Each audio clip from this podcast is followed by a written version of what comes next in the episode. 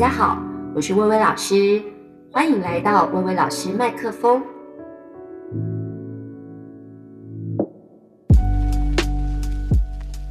各位听众，大家好，今天呢要带大家一起来呢认识一个这个行为艺术之母。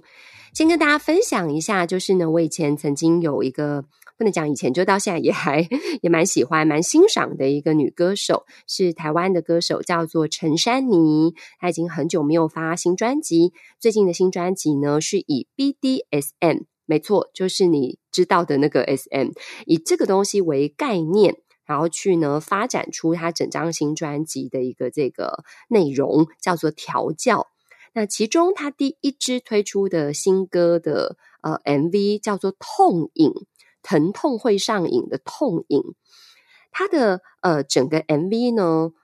致敬了一对艺术家的一个作品，叫做《静止力量》。这个静止力量呢，是来自于就是我们今天所要讲的这个行为艺术之母玛丽娜·阿布拉莫维奇。她名字对于中文来讲真的是蛮难念的。就是他呢，在当时与他的恋人乌雷，然后两个人一起合作了非常多行为艺术的一个呃创作。那其中呢，一个作品叫做《静止力量》，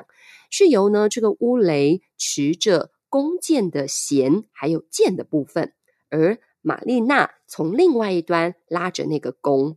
两个人的身体微微的向后倾斜。那只要稍有不慎。这个箭真的很有可能，因为它是对准了玛丽娜的一个这个心脏，这个箭真的有可能就是发射出去。所以两个人呢，就像是踩在钢索上面，维持一种非常微妙的、非常危险的一种平衡。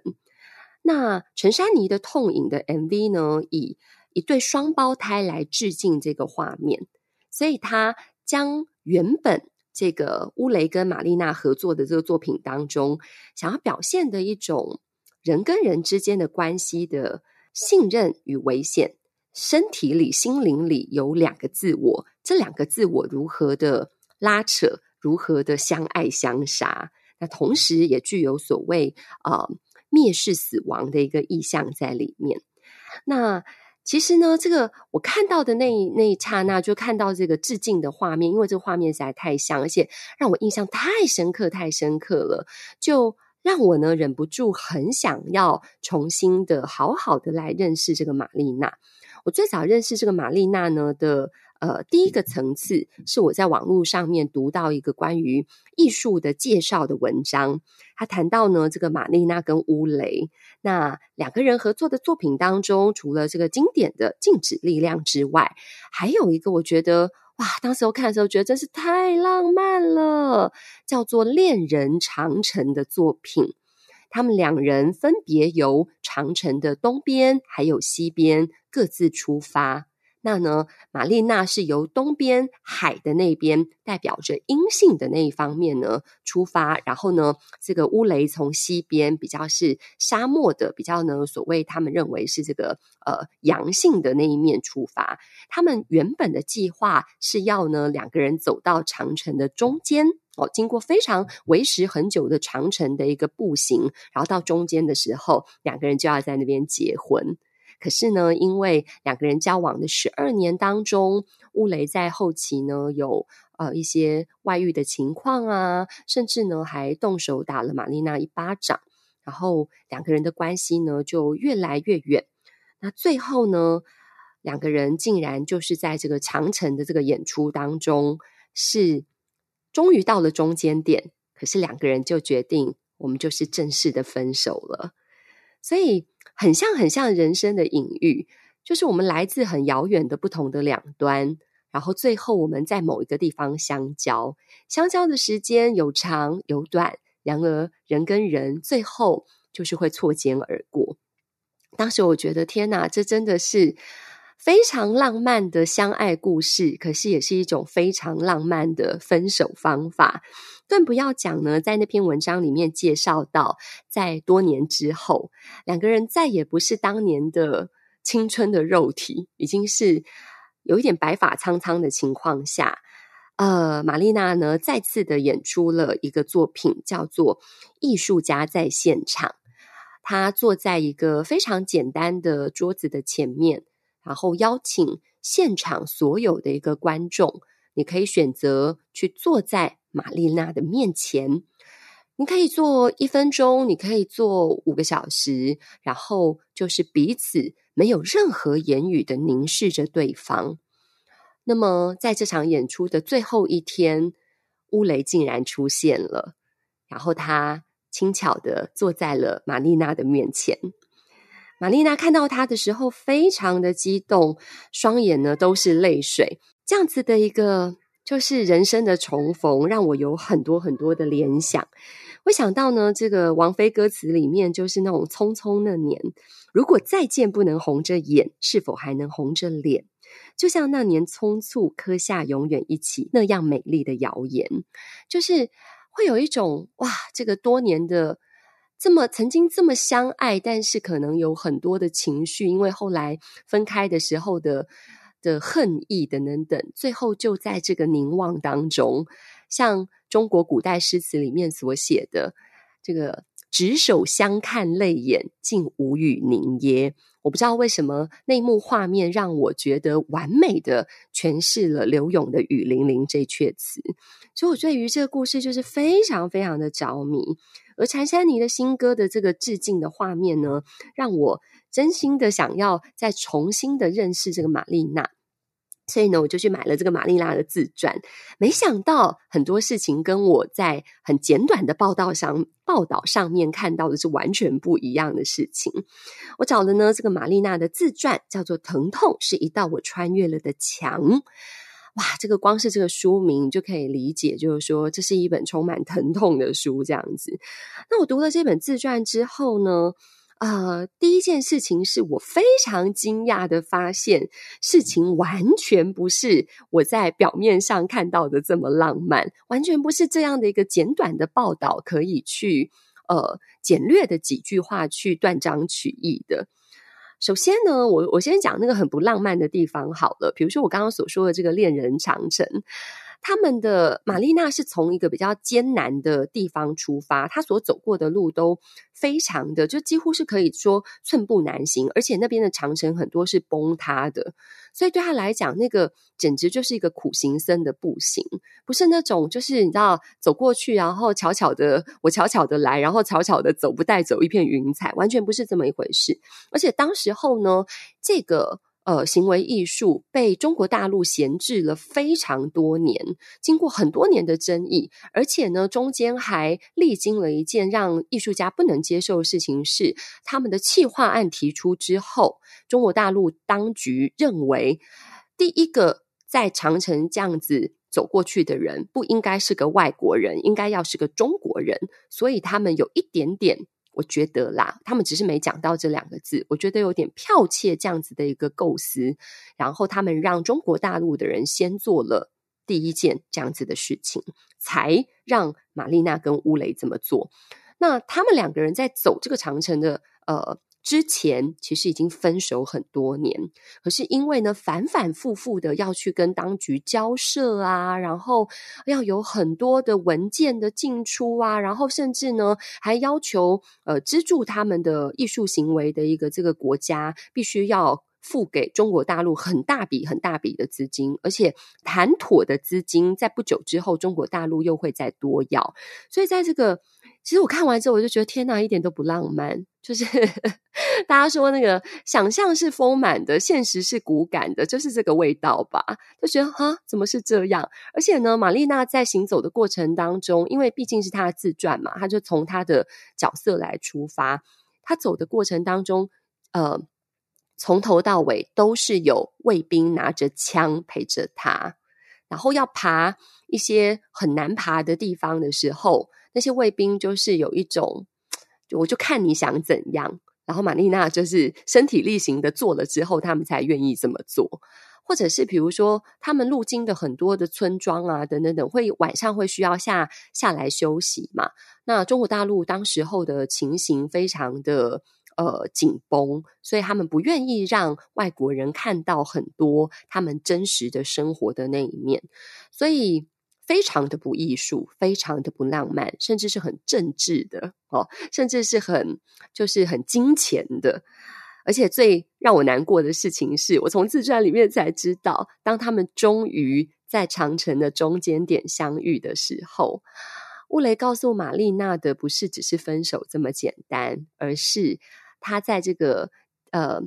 长期的这个长城之行当中，他让自己的导游女导游怀孕了，而且他选择要跟那个女导游结婚。啊，我的天呐，就是你知道三观正毁，觉得，哎呀，怎么童话里的那个公主跟王子都是很美好的，可是真的放到现实生活来，就觉得哦，这是什么狗屎般的这个人生啊！所以呢，这个哇，看的时候觉得很难过，而且在后来的多年之后，两个人白发苍苍的艺术家在现场，这个或者被人家称为凝视的作品，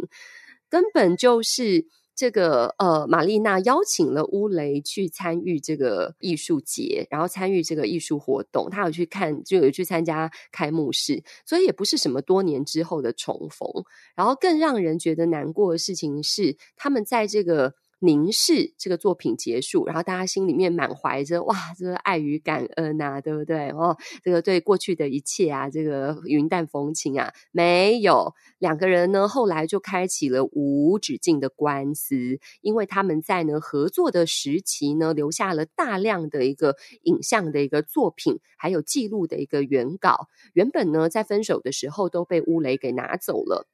那乌雷跟他分手的时候，只给他非常非常少的钱，然后自己在分手之后，不经玛丽娜的同意，把这个作品呢放到很多的什么画廊啊，或者展场啊，都是玛丽娜所不喜欢的。然后最后，玛丽娜呢用大笔的金钱收购过来了。可是呢，乌雷在多年之后，他觉得为了要养家活口，为了要让自己的小孩有未来可言，所以他觉得所有的作品他都有参与一半，他也应该要拿到版税。所以两个人呢就为此而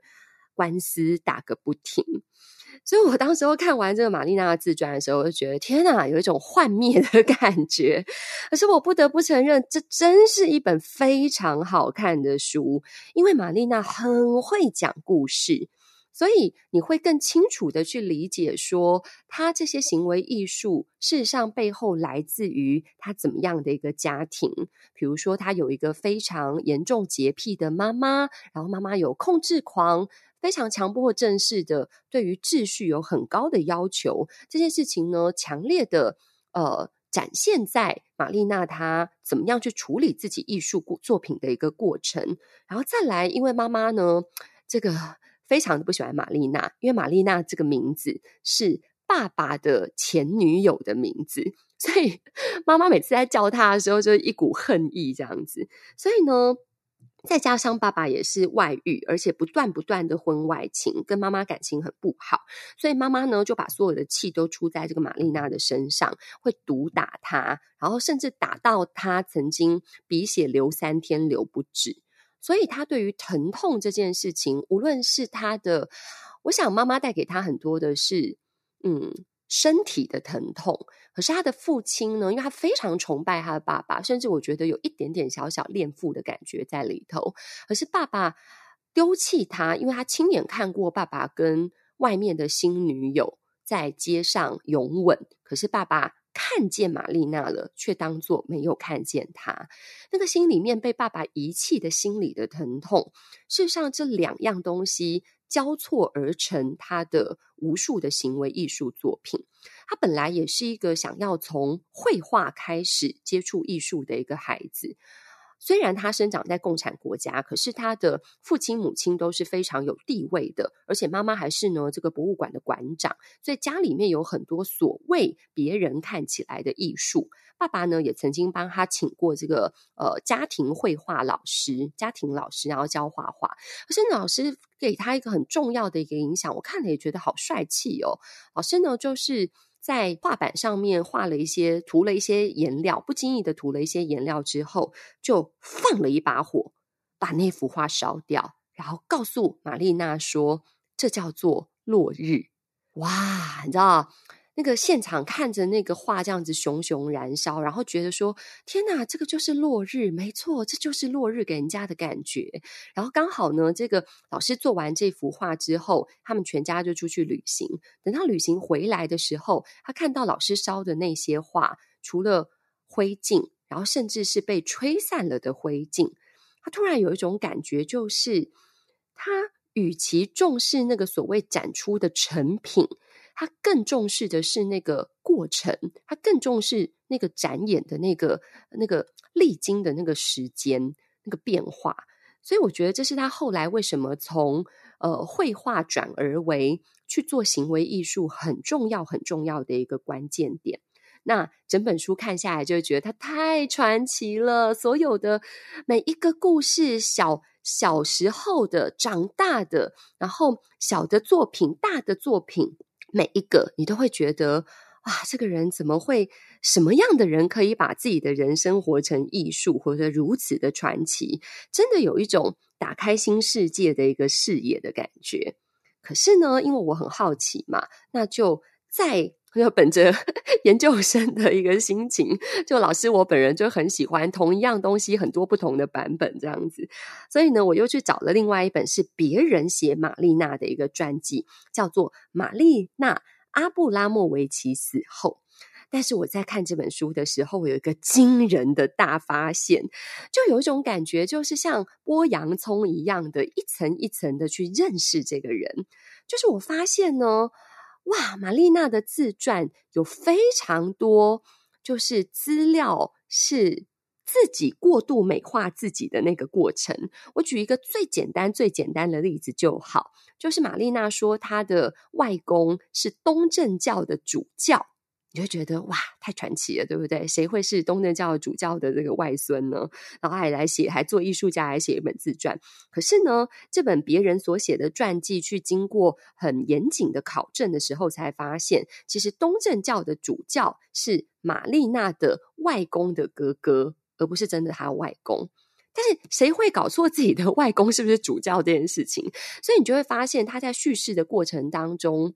嗯，我们不要讲说谎。应该是说，他对于自己的记忆有很多过度美化的嫌疑，导致后来的人去考证的时候会发现很多的出入。而且更有趣的地方是呢，我就从别人的传记里面发现乌雷。这个人的版本跟玛丽娜所叙述的是不太一样的，包含呢，这个呃，他传当中是有去访问乌雷，然后乌雷在认识玛丽娜之前，他是一个怎么样有趣的人，他的。呃，理想的艺术是在追寻些什么？他终其一生想要探索的艺术的根源，他用艺术要表达的心灵的依归是什么？这个都是从玛丽娜的自传当中看不出来的。那当然，我说我也可以理解一件事情，就是每一个人都在自己的人生当中是主角，别人都只是配角而已。所以在玛丽娜的自传当中，我觉得乌雷过度的被简化，而且我在读。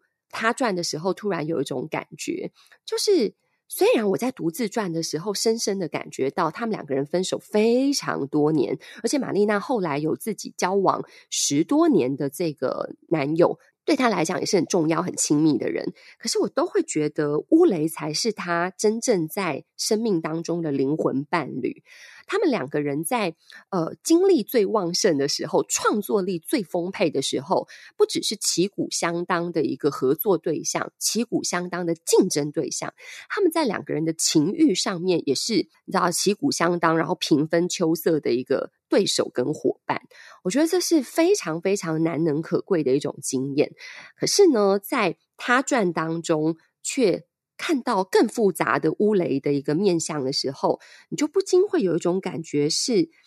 玛丽娜真的了解乌雷吗？因为在她的传记当中看不到乌雷这么丰富的一个面相。这个是我自己在读呢，这个这个人的传记的时候，一层一层。从就是别人哦美化他的故事，只选取大众想看的那一部分，然后再来进入到这个玛丽娜的自传，他自己怎么看待自己的人生跟作品，去谈述很多他的作品的创作的灵感呐、还有他的目标，然后最后看到别人的传记的时候，不知道为什么有一种我还能相信我看到的事情吗？我还能够相信自己说的话吗？因为他似乎有一点自欺欺人的在相信他自己，所以我觉得这一层层的。呃，把它剥开来，你就会发现这个阅读的经验实在是非常的有趣，再加上它本身的故事实在太好玩了。可是呢，我也在这个读的过程当中，我有一个非常困扰的事情，就是我自己超级害怕两种动物。我的学生们都知道，我很害怕蛇，然后很害怕老鼠。这两种动物是我连讲到名字我都会嘴软，就是会或者是看到图片就会大尖叫。可是呢，因为玛丽娜的艺术，所谓疼痛是一道我穿越了的墙嘛。她不断的用行为艺术在感受疼痛，包含她的封面呢，就是用蜡烛烧她自己的手指头，然后你就看到整只手指头都已经黑掉了。或者是比如说他的节奏铃这样子的一个作品，是拿着刀子张开五根手指头，让刀子在呃五根手指头的缝隙之间快速的来去，那自然也有。呃，不小心去划伤自己的地方，那他人生当中曾经遇到第一个恐惧就是蛇，所以他的行为艺术后来为了要去挑战自己的极限，他有那个作品是把整只大蟒蛇，而且是好几条，就是放在自己的身上，然后坐在那个位置上，全身赤裸，然后就缠着那个大蟒蛇。然后还有就是他把一条蛇放在地上，然后他跟乌雷两个人就要比说谁能够去吸引这只蛇的注意。而他使用的方法是整个人像蛇一样趴在地上，对着蛇吐舌头，而蛇也对他吐舌头。哇，知道，就是我光是看文字的叙述，我就起鸡皮疙瘩。我真是没有办法看这个图片，但是这两本书里面都有大量他当时候行为艺术的图片。那我的家人就非常的贴心，就先帮我检查有哪些图我会害怕，然后就那个 卫生纸把它折起来。可是，呃，我的家人是就是没有这么。接触这些东西的人，那在看的过程，他就会说，这些图片让他觉得好不舒服哦。没有一张图片是让他觉得舒服的。这个可以叫做艺术吗？艺术不是应该要呈现美的事物吗？而这些东西对他来讲，他看来都觉得没有美在里面。那这个其实也是我自己非常好奇的地方，因为我是透过这本书，我才比较有一点认识所谓的行为艺术。那我就很好奇，行为艺术都要这样透过大量使自己痛苦的方式来呈现吗？那不美的东西能不能够叫做艺术？所以啊，因为我自己有很多的疑问，那非常巧也非常幸运的事情是，就是各位听众们，每次呢，在我们两个人之间，就是我跟你的耳朵之间，其实我们之间都一直有一个第三者。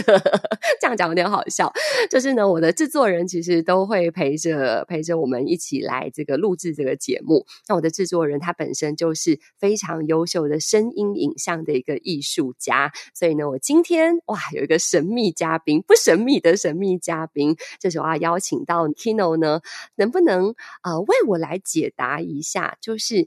艺术家是如何来看待这个玛丽娜的这个角度？让我们欢迎 Kino。嗨，薇薇老师，还有各位听众，大家好，很开心在这里跟老师聊到这一集，刚好也是我非常关注跟喜欢的一个主题。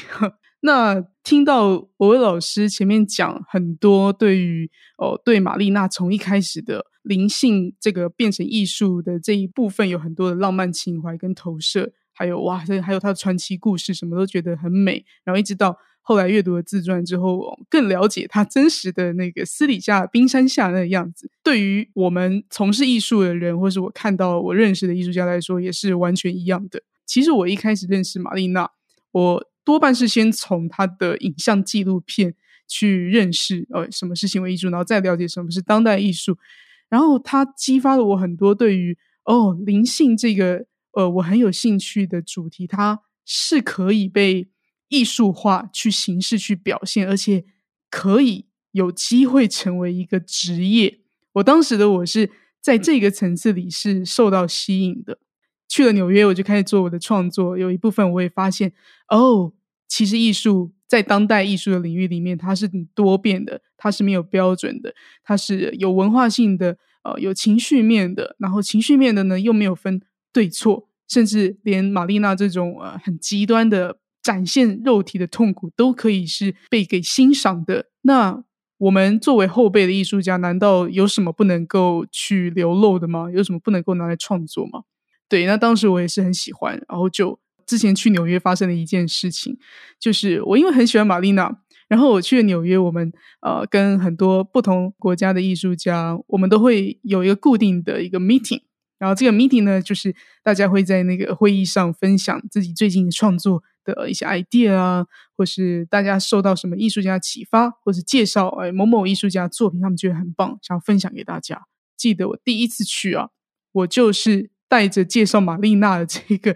很多我受到启发的部分去跟大家分享，结果很意外。我一分享完之后，我就看到我台下很多不同的人就摇头，然后露出皱眉的表情，甚至说：“呃，玛丽娜的艺术我们觉得不叫艺术，她几乎背叛了艺术。”然后我当时是一个很大的惊吓，就是我以为玛丽娜她的名声跟地位在每个国家不同的艺术家里面应该是很崇高的，结果反之，其实原来对于很多在创作中的艺术家来说。他的看法可能跟一般人，我们在看玛丽娜，哇，做了这么多很神奇的事情，是很不一样。当你把艺术定位在一个要是展现你真实自我的时候，有一点稍微会排斥商业，那可能就会觉得玛丽娜在。他五六十岁之后晚期，他开始做了一些呃，要去跟商业勾搭，呃，比如说代言活动也好，或是呃，可以跟名人有一些呃照片啊，会做一些形象啊等等的这些新闻事件，他们是很嗤之以鼻的，他们是很抨击的，他们是认为玛丽娜背叛了艺术，他们认为玛丽娜在创造一个个人崇拜。好，那这个时候的我当然也是觉得哦，OK，原来呃，行为艺术。走到最后，你要把它职业化，诶，真正在搞艺术的这个争议就会变成是一个大家有点讲也讲不清的，不知道到底该怎么做才对了。不过我自己有一个领悟，就是玛丽娜这个人，她毕竟在年轻的时候都是真真实实的用她的肉体去显示她。整个人生灵魂来到这个世界上，他最想要领悟、最想要经历的那个东西，他还是用他的性命去赌上这一切。包括老师前面有提到嘛，他有一个很惊世骇俗的作品，叫做《Rhythm Zero》，就是他让所有人、观众不认识的陌生人拿桌上所有可以伤害他的东西，有剪刀啊，甚至还有手枪什么的。嗯、我个人认为那是一个历程。诶，其实我也。像老师一样，我看到了玛丽娜内在有很多很多个她的面相，那个很多个她就是很极端矛盾。一部分的玛丽娜可能就是非常的艺术分子，她可以为艺术赌上性命，呃，牺牲她的肉体。对，可是另一部分的她，也许真的就如呃很多人不喜欢她所说的那个。他想要让别人看到他，他想要壮大自己，他想要呃拥有一些什么。又是以行为艺术教母这个职业，他必须用这件事情来养活自己的时候，他所做的每一个选择，到底能不能符合大家对于艺术的道德？那我觉得就已经不是一个对错可以形容，应该是他的一个阶段吧。嗯，所以呃，如果要继续去探讨玛丽娜她这个内在状况的话，我就会蛮推荐大家去看玛丽娜的第二部纪录片。那他的第二部纪录片叫做《巴西幻之旅》，幻是那个幻想的幻。那这个纪录片也就是他比较晚期的时候，比较大家认为他比较商业化之后，呃，去拍的。那这个纪录片里面呢，他其实就是在讲他去到巴西，找了六个不同的古老的灵性，或是甚至接近萨满的这种疗法，想要去去疗愈跟净化的内在。那他里面讲的一句话，我觉得是很贯穿他整个人生。为什么要做这件事情？可以看出他的灵魂体验在在玩什么功课。我觉得就是他在里面说的那一句话，他说：“身体的疼痛可以忍受，但是心灵的他却找不到出口。”也就是说，他的身体真的是他愿意被人家割、被人家伤害，他觉得是可以忍受的。可是对他来说，心灵的伤口才是最不知道该怎么办。他才因此而去了巴西，去在五六十岁这个时候，他还是在寻找他内在很深很深的那个痛，嗯，所以他去找这个答案。然后呢，这个东西对他来说，呃，以他自己的自述来说，应该是跟他的感情世界有关，跟他的恋情有关。对，那这个纪录片整体就是在探讨这件事情。所以，刚刚老师聊到的，诶，这个艺术到底能不能是艺术？某种程度对他而言，绝对是，也许有意识或无意识的，他都在透过自残的这种 行为，或是。在心灵上的另外一种自残，他要去宣泄自己的内在那个悲或那个痛苦，然后这件事情他又想要一方面想要让很让很多人都知道，然后我也想创造这样的世界，跟我有同样信念或是认为对痛苦存在，我们必须要去很勇敢的穿越它，去面对它。诶，这种人要怎么加入我呢？那他后来就做那个 MAI 的组织嘛。他做了一个他称之为文化水疗馆的一个组织，嗯、然后甚至他在 TED 的演讲上，他也半置入式的去行销这个东西，嗯，嗯各种各式各样的方式去壮大它，在于用行为艺术去奠基出一个很大型的教育体制。嗯、艺术家会觉得啊，你就是在搞那些有的没有的污蔑的艺术，那一般人一样哦，就算你不是做艺术的。也是有两派人物，就一派就是哇，我看到他的呃作品哇，好浪漫哦，故事好传奇哦，我不用知道你真实长怎么样，但是对我来说，下班的咸鱼饭后的这种娱乐就是哇，这个艺术哇，你看体验的人性哇，你看人性多黑暗，你知道？那另外一方面，当然也有人就啊，这个好好丑恶哦，他是撒旦主义者啊，这种人真的就是女巫转世，吧？我我觉得他的艺术不是艺术，对，完全就是。看每一个人的状态很有争议性，对，争议性在艺术家里面非常的大。嗯、所以我记自己就是呃，在跟 Kino 聊的过程当中，我就是突然有一种感觉是，其实当代艺术似乎追寻的不是一种只是你眼睛看起来的美，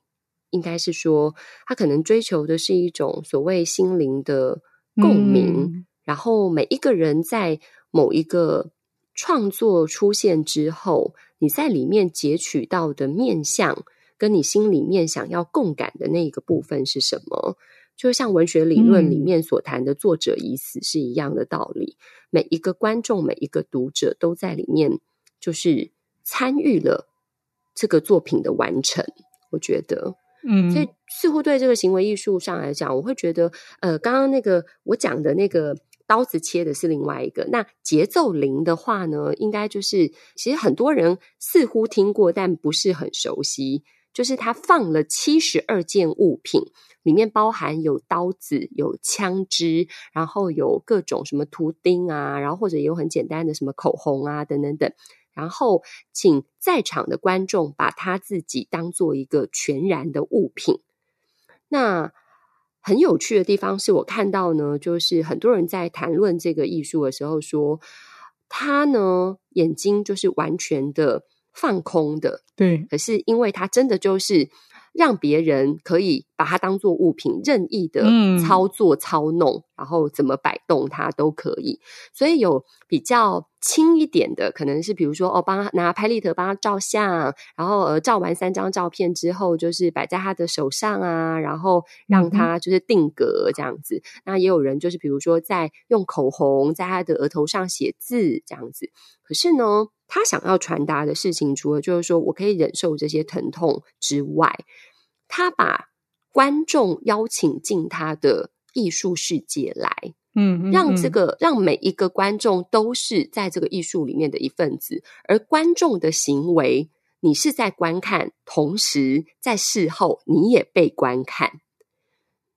所以每一个观众他都是参与这个创作的作者之一，可是后面就发生很脱序的行为，包含就是有人拿了剪刀把他的 T 恤剪破，让他露出了半边赤裸的胸部，然后也有人就是真的把图钉就钉在他的身上，但是也有人非常可爱，就是是拿了卫生纸为他擦眼泪，然后但是最后这一场、嗯、呃演出结束在有一个人拿了手枪，然后摆在这个玛丽娜的手上。然后试图就是要扣扳机，然后群众就自动分出了两种形态，有人就是看热闹，然后想要知道这个下场跟后果是什么，有人就自动分出来是属于要保护玛丽娜的那一群，而这一些都是整个所谓节奏灵这个艺术当中的一部分。那我真的觉得，哇，这个难怪它是对我来讲，难怪是叫做所谓行为行为艺术之母。这个是很少见会有人想要这样子做演出吧？真的是赌上自己的性命，像 Kino 刚刚讲的，很极致、很极端，然后把把一种人的极限，把人推到极限，除了是他自己的身体推到极限之外，他把人的行为跟人的理智推到极限。嗯对，没办法重现，然后不能用脑袋去看。嗯、任何的行为艺术，不只是玛丽娜这种哇，很很让人家很觉得哇很扭曲的，其他的就算是很轻描淡写，比如说念一段诗也好，它也可以是行为艺术。嗯、是，可是呢，每一次看同样的人念同一首诗，你要去看的就比较不是他念的那个诗，你是不是听过了嘛？而是你在去感受那个当下，他在念这个诗背后是什么样的能量情绪。你是用五个感官去体验，所以为什么行为艺术它在当代艺术领域，他们就会是说，嗯，一样的东西你可以看好几次，都是完全不一样的结果。嗯、是，它都有那种为期很久的、为期很久的艺术，比如说有个在海边的房子，它就是把所有它架高了一个房子之后，然后那个阶梯全部都是刀锋往上，意思就是确保他在这八小时里面不会下楼来。然后它在上面呢，有三个隔间，在里面就是各种的起居作息，然后包含在上面上厕所、淋浴，然后全程观众都可以观看。而嗯呃，我自己非常喜欢一个作家叫苏珊桑塔格，她也是观众之一，而且她在看完之后，她的他的评价就是这是表演太精彩，不能叫表演，就是这个这个艺术作品太精彩。然后坦白讲，如果只是靠文字，因为你感受不到那个现场这个能量是什么，所以你很难想象说，为什么看完这样子的一个别人生活的日常，你会觉得很精彩，所以就反而引起我更高的就是高度的关注跟好奇。像他有一个，他有一个演出是我自己最想最想亲眼看到的，叫做《解放声音》。就是不间断的持续的大叫，嗯嗯嗯，可以叫到好几个小时，然后叫到就是声嘶力竭，叫到后来现场观看的人形容就是那个叫声又像哭嚎，然后又像吟唱。然后呢，最有趣的事情是有一个评论家叫波波维奇，他的形容让我觉得我好想看这场演出哦。他说。在我的生命中，我看过一千场演出，过了一会儿你就会觉得无聊了。可是只有玛丽娜可以经营他的演出，除了尖叫，并没有其他东西。但是所有人都动也不动的观看着，所以不是基于我们觉得奇怪那种猎奇的心态去欣赏这个演出，而是你势必在这当中有感受到某一种能量，某一个你心里面的门。是被打开的，你感受到是你从来没有体验过的事情。可是大家是不是也会就是好奇说，所以为什么要看行为艺术？你知道，我以前还没有接触艺术的，嗯、呃，很呃，以前我大学生时段，我我以前是念电影的，就是很多东西就是逻辑性，我们去设计好的美嘛。嗯，所以我跟很多后来会问我艺术行为艺术是什么的人一样，为什么要去看两个人大吼大叫，然后就没了，然后看很久？为什么要看人家堆砖头，无声无息的堆砖头堆两个小时？到底是为什么？嗯、但是这真的是不不可说。就是如果你真的去现场，无法言传，只能意会，对不对？对，就是它不是一个你在逻辑上要去理解它带给你什么，是是，它是你真的必须要让自己有一次的机会，两次的机会，忘记你是谁，不要知道说你来这里看表演是为了什么，不要有预设性。不只是行为艺术，只要是像当代艺术领域，都是会比较建议大家把自己给清空。嗯、你是去那边，好棒的建议，像一个、嗯、对你就是一个镜子或者什么，你可以是反射这个创作者。哎，也许这创作者某某东西没有意义，可是反射到你身上的时候是会有一个化学反应的。嗯，然后这也就是为什么玛丽娜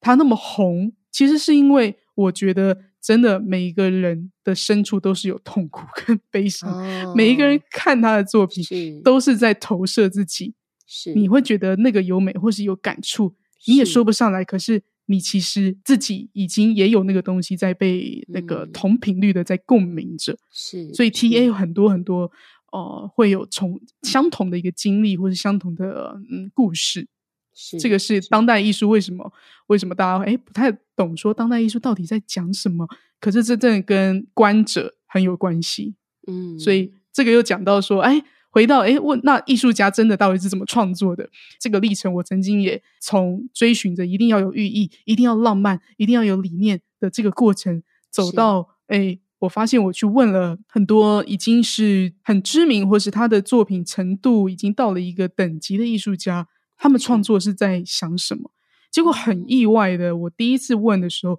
我得到的答案就是根本就没有什么意义啊！我就是做这样子，我想做 那些意义都是讲给媒体听的，或是 opening 讲给大家，大家要听这个东西，你知道吗？但是他们并没有那个想法，它是一种很出自于灵魂深处，他想要。透过艺术作品去呐喊的他的心理，对，是这样讲。嗯，对，对于玛丽娜来说，就像诶我们一般人，我们在家碰到火，你是不是一碰到啊你就大叫？嗯嗯，嗯，这就是很直觉反应，你并没有想说碰到火我要大叫来表现出那个我的痛苦跟悲伤。啊、嗯，对，它已经变成一个很迅速，在一秒之内你就展现出来的直觉跟本能，但但是它背后也可以变成。一篇文学，或是你要写成五六大本小说，也也是可以把它解压缩的，嗯，对不对？也是可以把它解压缩的。但是对于很多创作者，已经创作到最后，他已经把那个时间差缩到一个，他已经不知道为什么。可是其实你去解析，当然就像影评人也会去解析啊，为什么他会这样做？哦，这个导演他小时候发生什么事是可以解析，没有错。可对创作人来说，他没有那个过程也没有关系，然后他甚至自己也不觉得。这个需要有意义，嗯嗯，这这是很有趣的一件事。嗯，在国文科的教育当中啊，流传着一件我觉得很一个笑话，是这样子，叫做蓝色窗帘。就说似乎是在香港呢，有一次出了一个这个考卷，然后反正这考卷里面就问说、嗯、啊，这个这一篇故事当中啊，蓝色窗帘代表的意义是什么？后来呢，这个答案出来的时候就很有争议。呃，选用的文章作者还在世，所以他们就呢去问这个呃作者，结 果作者的回答说：“我那蓝色窗帘他妈的只是蓝色窗帘。”哎呦。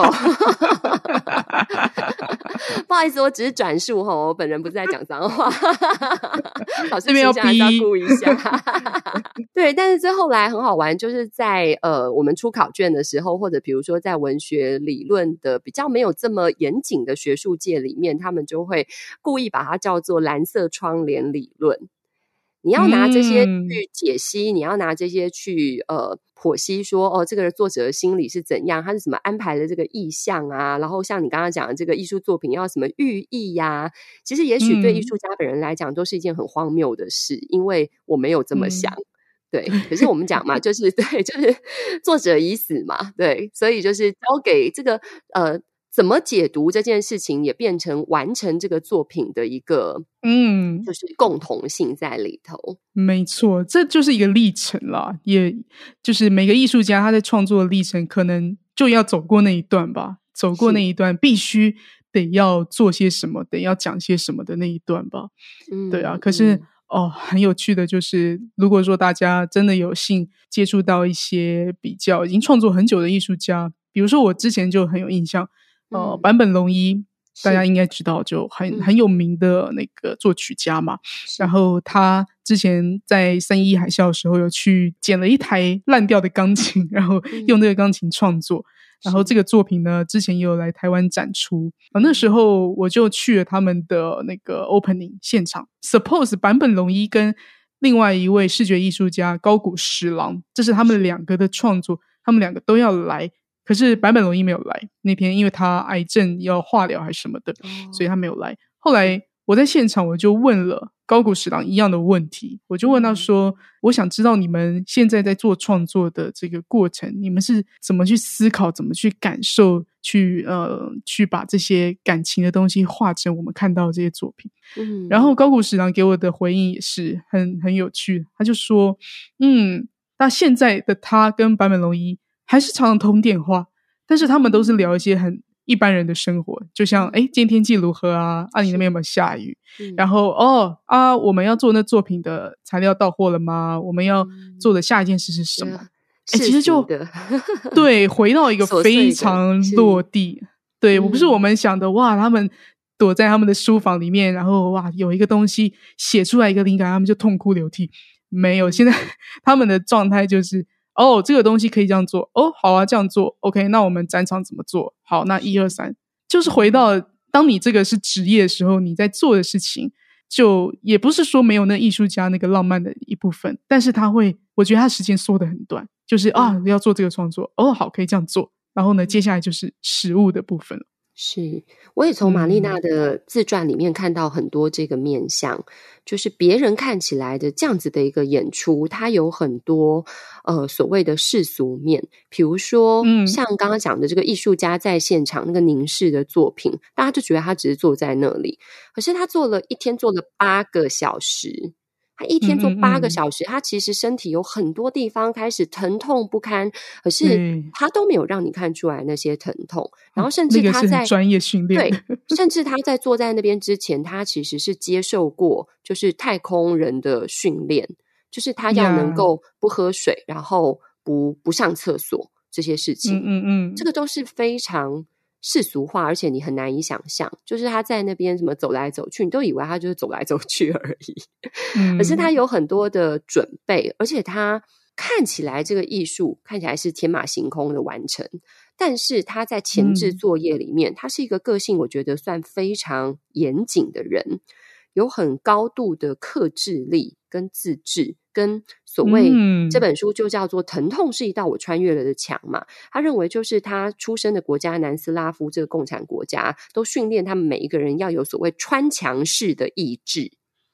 所以为什么我就觉得这可以解读一件事情是为什么常常他跟乌雷之间合作的作品，假设有看起来竞争的关系的时候，他看似都是那个最后撑下来的人，因为他觉得他不能不撑下来。嗯也在这个过程当中，他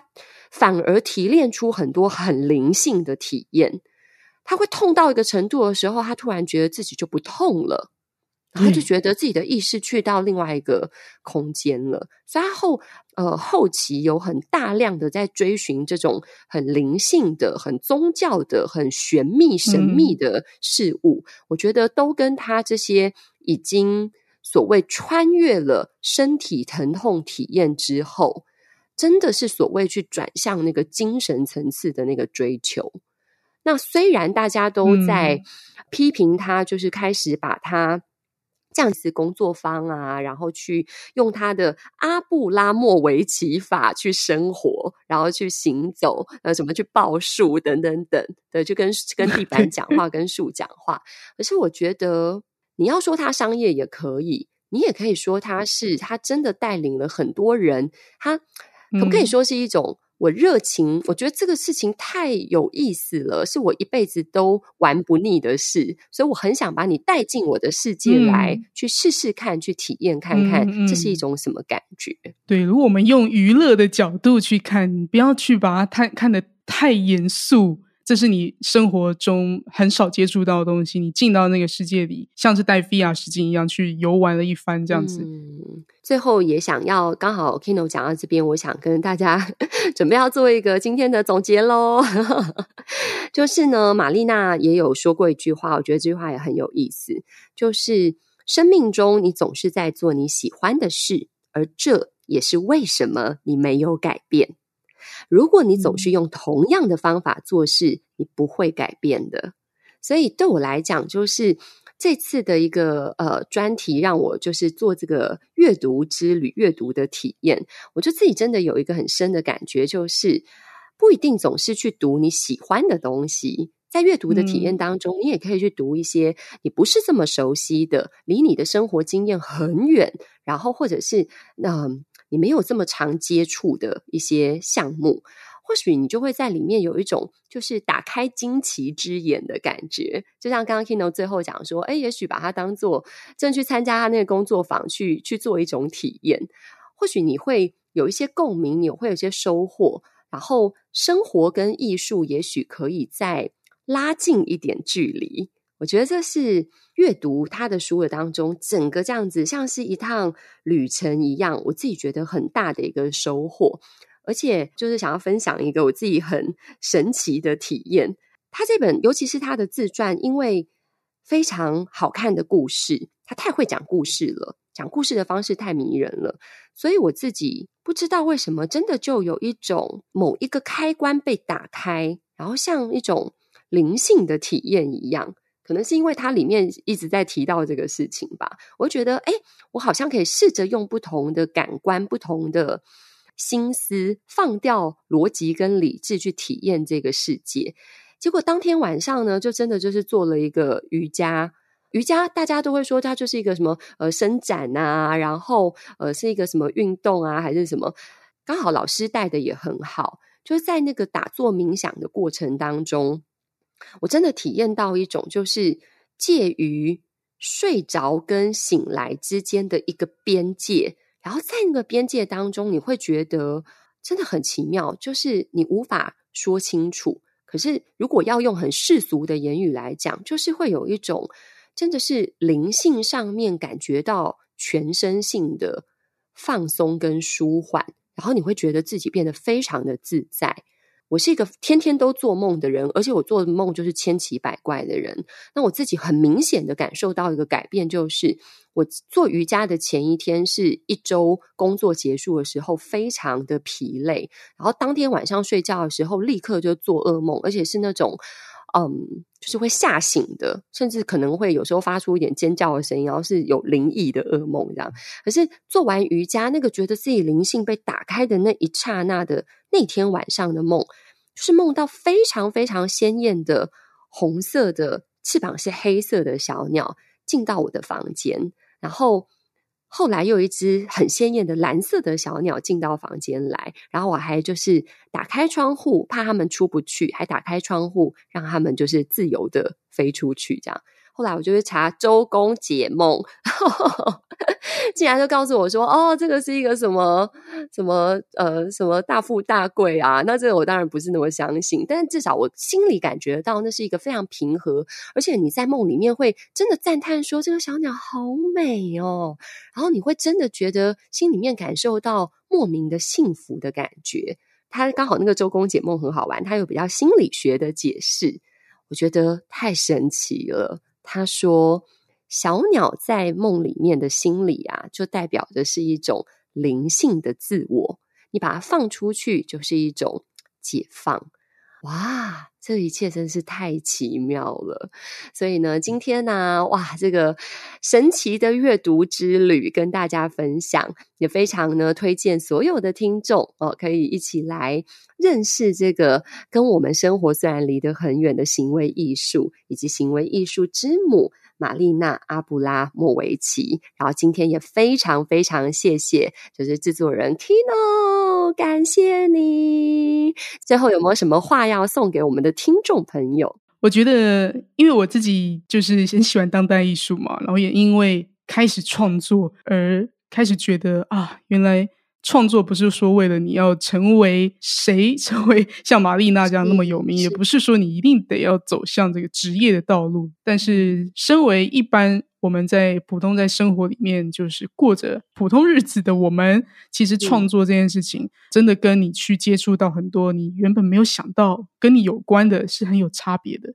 把逻辑拿掉。去用你的五五种感官，比如说眼睛啊、鼻子啊、嘴巴啊、触觉，你去接受这些各种你觉得没有意义的事情。可是其实身体是有感受的，这些感受是是，是真的会帮助你化成你的想法、灵感。它在无意识状态中是会带给你生活中很多的滋养。所以回到你的事业或是有逻辑的生活里面，其实是有帮助的。大家可以自己亲身去体验看看。是，而且我觉得生活本身就是最大型的创作，是我们是可以把我们的生活活成艺术，让艺术融入我们的生活。谢谢，谢谢。那我们今天的吴伟老师麦克风就到这边，祝大家打开灵性的自我，迎接一个全新的世界。谢谢喽，谢谢。拜拜。